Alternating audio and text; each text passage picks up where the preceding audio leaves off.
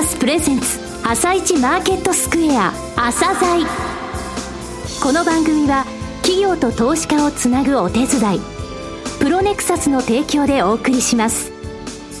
皆さんおはようございます。アシスタントの玉木葵です。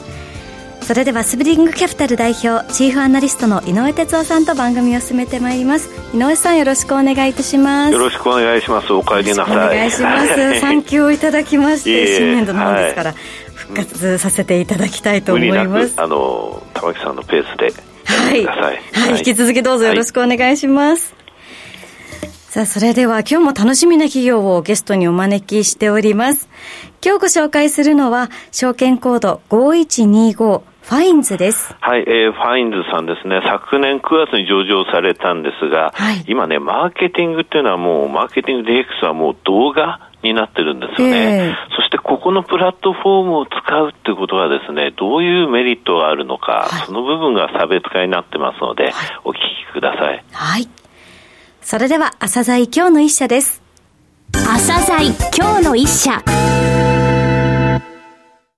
本日は証券コード5125東証グロース市場上場のファインズさんをご紹介いたします。お話しいただきますのは代表取締役社長の三輪幸正さんです。本日はよろしくお願いします。よろしくお願いいたします。えー、昨年2022年9月に上場されました。動画を起点としたマーケティング DX を実現する。こちらを標榜されていらっしゃいますが、実際のですね、事業内容、それから遠隔などですね、簡単に御社の自己紹介お願いします。まず遠隔でございますが、当社は2009年5月に株式会社フリーセル、現ブランディングテクノロジー株式会社の100%出資子会社として設立いたしました。設立当初は、ガラケー向けのフラッシュサイト制作や、スマートフォン向けのサイト制作などを中心に事業を行い、2010年から SEO や MEO のサービス提供を開始してまいりました。SEO ってあの検索エンジンの最適化っていうことですね。はい。はい、えー、2013年からは、えー、現在の、えー、店舗クラウド事業の前身となるつなぐやいつあきといった、はい、予約システムの販売を開始し、その後2015年から現在の、えー、ビデオクラウドの前身である動画制作サービスの提供を開始してまいりました。はい設立当初もね、ブランディングテクノロジー会社の子会社ってお話ありましたが、現在もその資本関係は解消されてますよね。はい。はい、2013年の12月にですね、はい、資本関係を解消しておりまして、はい、その後、2019年にですね、はい、えー、まあ私が LBO という形で行って、まあ独立系の企業になっております。新ファインズとしてってことですね。はい。具体的にですね、御社の事業のセグメント、2つございますが、ご紹介ください。あの、ビデオクラウド事業と、はい、えー、店舗クラウド事業の、えー、二つが、えー、ございます。はい。で、一つ目のこちらのビデオクラウド事業でございますが、動画の制作サービスや、えー、動画の配信プラットフォーム、そして DX コンサルティング、この三つから、えー、なっております。はい、店舗クラウドの方は、つなぐといった、はい、予約システムや、うん、えー、簡易的に予約を管理できるいつあき、えー、この二つのラインナップでご提供しているというような状況でございます。売上高でいきますと、おおよそ97%程度あのビデオクラウド事業、こちらが占めているということなんですが、はい、このあの、ビデオクラウド事業の特徴ですね、少しお話しいただければと思うんですが。えー、主に3つの、えー、特徴が、えー、ございます。はい、で、1つ目、映画ですね、えー、動画を配信するという形になっておりまして、うん。はい、えー、お客様の、えー、ウェブサイトや、えー、採用サイトなど、オンドメディア上に当社独自の再生ビューアーを設け、お客様の PR 動画や、うん、えー、採用動画を配信いたします。はい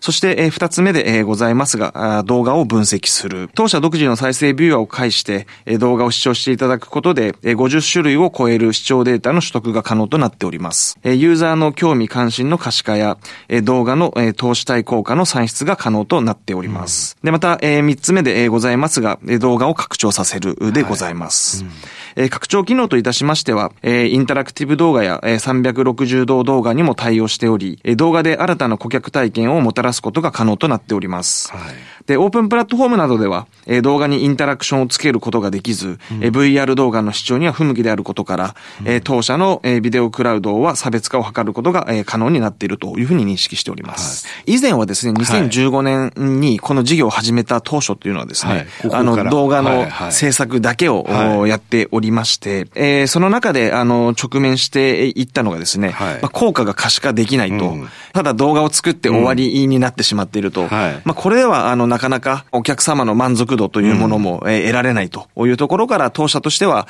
まあ、動画視聴データですね、はい、これがやはり、あの、重要であろうと。いうことから、あの、2019年から、はい、えー、このプラットフォーム事業っていうものに注力してきたと。いうような、えー、状況でございます。はい、目論見書を見させていただきましたが、2022年の7月末時点で、7735社のこれまで動画制作されていたと。もう一つ、DX のコンサルティングもやられてますよね。当社ではですね、あの、ビデオクラウドで、うん、え取得した視聴データをもとに、顧客の課題を可視化し、え、はい、クロスセルを行っていくと。で、えクロスセルに関しましては、うん、えー、まあ、例えば、えウェブサイトへの流入が少ない場合は、はい、デジタルマーケティングを活用し、まあ、アクセス数を増やすなど、はい、えお客様の課題に応じた提案を行っております。はい、で、逆に言うと、あの、採用が欲しいというお客様に関しましては、うん、採用のディスクリプションであったりとか、うん、えー、あとは、まあ、インディードさんなんかを、まあ、ご紹介したりとか、はい、そういった形で、え企業の採用を、まあ、斡旋していく、まあ、このようなサービスを提供しております。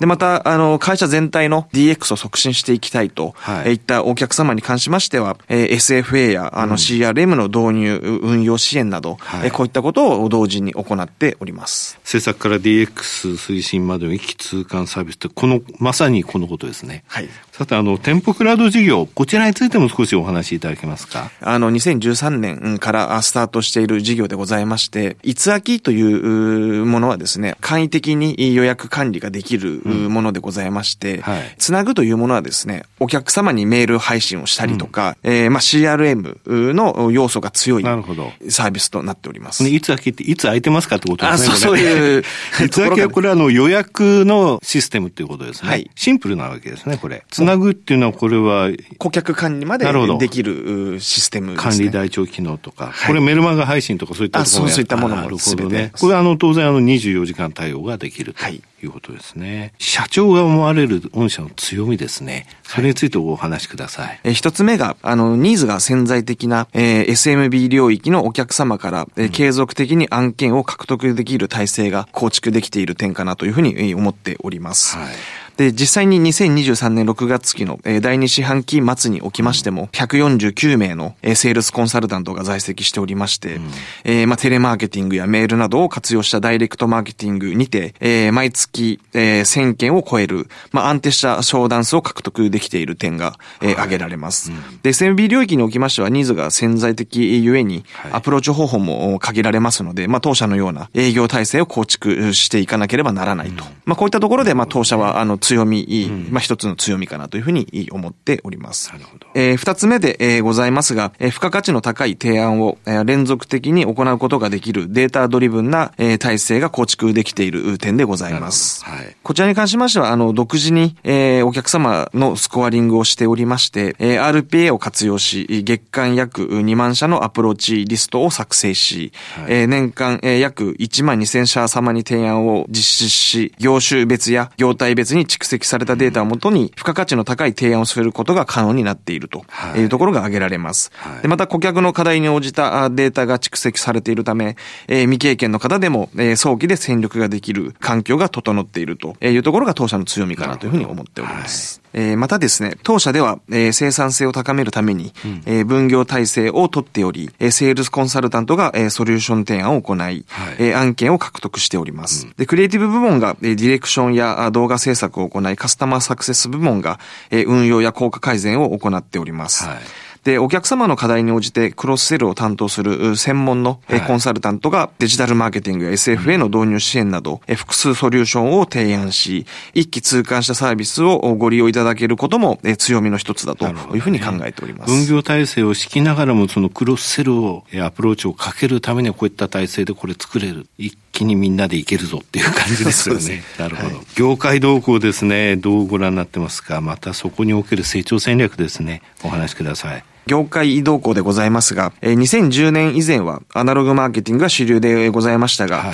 い、2010年代からデジタルマーケティングに変遷し、2010年代後半からは動画を活用したマーケティングが増えてきております。直近では動画広告の成長率は著しく、電通さんの2021年日本の広告費調べによりますと、2020年から2021年にかけて132.8%の成長しているというふうに記載されております。はいで、また2020年代に入ってからは、はい、えー、動画を配信するだけではなく、うん、えー、ライブ配信や、はい、えー、VR、AR を活用したバーチャル体験も、まあ、容易にできるようになってきており、はい、動画の視聴データを活かした、えー、データドリブンなマーケティング DX がさらに、まあ、重要になってきているというふうに認識しております。すね、御社のあの、プラットフォーム360度 VR できるんですよね。はい。これは強みですよね。そうですね。あ例えば YouTube とか、はい、えー、ああいうプラットフォームではなかなかできないものになっておりますので、で、当社としては、あの、かなり強みというふうに、ね、いい思っております。はい。あの、マーケットのポテンシャルを測る上でですね、はい、あの、最大市場規模タムとか、サムって言われますけども、はい、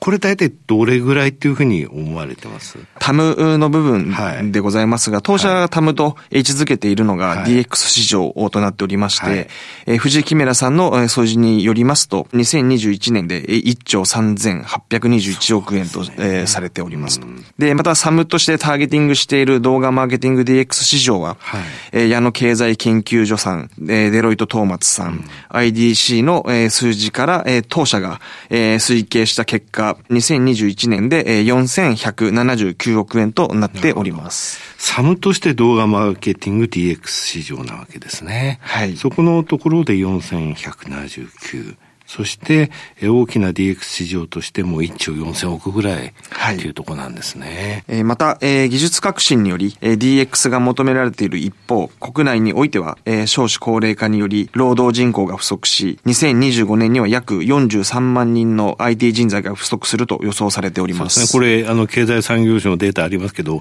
もっと大きい数字の可能性もあるって言われてるんですね。はい、70とか90とかですね。はい。はい、で、まあ、そうした中でですね、日本企業の、まあ、9割が、えー、DX に取り組めていないなど、えー、課題を抱えておりまして、中長期的に当社のサービスニーズっていうものはまだまだ高まっていくものだというふうに認識しております。すね、2025年の崖問題あるけども、その後もってことですね。はい。このような、えー、環境のもと、今後、えー、上場した資金の一部で、えー、優秀な人材の確保などの、えー、採用費や、えー、ビデオクラウドのアップデート、えー、新規サービスなどへ投資していく予定でございます。はい当社の活用しているデータベースも今年7月をめどに大幅なリニューアルをかけており、はい、より効率よく案件を獲得できる体制を構築するべくプロジェクトを現在進めているというような状況でございます。データベース売りですけど、さらにリニューアルするってことですね。はい。で、また、あの、販売拠点の拡大につきましても、昨年11月に金沢営業所を開設し、規模はまだまだ小さいですが、まあ、順調な滑り出しができたというふうに認識しております。はい。で、まあ、おかげさまで、当社は2022年12月末時点の累計取引者数が2万社を突破し、はい、21年4月から本格リリースした動画配信プラットフォームサービスのビデオクラウドの導入実績も2000社を突破いたしました。はい今後は、あの、販売拠点の拡大も含め、さらに取引者数、えー、サービス導入実績の、えー、拡大に努めていきたいというふうに考えております。はい、で、また、あの、サービスの展開といたしましては、えー、付加価値の向上と、えー、課題解決領域の拡大のこの二つを軸に、うん、えー、さらなるサービス展開を図っていきたいというふうに考えております。はい当社のメイン事業であるビデオクラウド事業を伸長させるとともに、新たな XR 領域への拡張や、中小企業様向けの DX 商材の開発などに力を入れていく予定でございます。はいで、また SFA や CRM の導入支援をさらに強化し、中小企業様の DX 化を促進し、顧客の生産性向上に寄与してまいりたいというふうに思っております。はいえー、最後になりましたが、リスナーに向けて一言お願いします。当社は、えー、まだまだ発展途上の会社ではございますが、えー、従業員一同、えー、お客様の期待に応えられるよう、精一杯、えー、頑張ってまいります。えー、また、えー、至らぬ点もあるかと、えー、存じますが、えー、今後ともご指導ご鞭達のほどよろしくお願い申し上げます。皆さん本日はどうもありがとうございました。ありがとうございました。今日の一社、ファインズをご紹介しました。さらに井上さんにお話しいただきます。はい、えー、ファインズさんですね。はい、あの、店舗クラウド事業が2013年からやられてて、えー、えー、来店したユーザー情報の管理台帳機能とか、メルマガ配信機能のあるつなぐ、それから、あの、店舗予約、えー、である簡単なこのいつ空きってこの2つの、えー、うん、DX あるんだけれども、はい、この店舗クラウド事業の後にね、始めた、えー、動画制作サービスが売り上げで今94%占めてるってこと。だから、店舗クラウド事業で満足しなかったところは、この会社はまずすごいところだと思うんですよね。はい、で、このその動画の、えー、配信のプラットフォームって、本当データがいろいろ取れるっていうこと、360度 VR にも対応してるってことね。で、この会社が、あの、さっき、最後の方でね、SMB 領域、これね、 small to medium って言って、中小企業向けのビジネスなのね。はい、そのためのセールスコンサルタントはちゃんといるっていうところ、これは強いんだよね。えー、だから、大手向きの、えー、なんて言いますか、ニーズっていうのもはっきり分かってるんで、ここには大手の代理店等入っちゃってるのね。はい、そうじゃない領域のところで、攻めてる。それをサムって言って5000億弱のマーケットって言ったけれども、はい、タムって言った1兆をはるかに超えるマーケット、うん、こっちの方にこれから出ていけると思うんだよね。店舗クラウドから動画制作サービス、はい、そして今回はこのサムからタムへのこれから伸びっていうのをね、期待できるな、そういう企業さんです。うん、はい。今日の一社はファインズをご紹介しました。それでは一旦お知らせです。企業ディスクロージャー IR 実務支援の専門会社プロネクサス。上場企業のおよそ6割2200社をクライアントに持つ。これはアジア証券印刷の時代から信頼と実績を積み重ねてきたからこそ。さらにプロネクサスが目指すのは企業と投資家をつなぎ日本の株式市場を活性化させることです。プロネクサス私たちは個人投資家の皆さんを応援します。井上哲夫今日のストラテジー。それでは井上さん、後半の解説もよろしくお願いします。はい、えー、3月に入ってからね、3月8日の、はい、えー、放送のところで、これから今月はね、ちょっと19は悪くないけれども、はい、えー、テクニカル的にちょっと、えー、上がりづらい局面に入っていくよって言った時は2万8500円ぐらいだったね、日経平均。はい。えー、で、3月15日のところに、えー、今月月末までっていうふうに言ったんだけれども、うん。はい、その時点が2万7230円か、うん、で結局ね、えー、言っていた RSI14 日の、えー、5日移動平均と10日移動平均を足した数字なんですが、うん、3月の30日、月末の、えー、前日ですね、はい、に速攻打ちました、83%で、ただね、これ40から60ぐらいで速打ちしてくれると、その後、ポーンと指数上がってくるんだけど、ちょっとあの、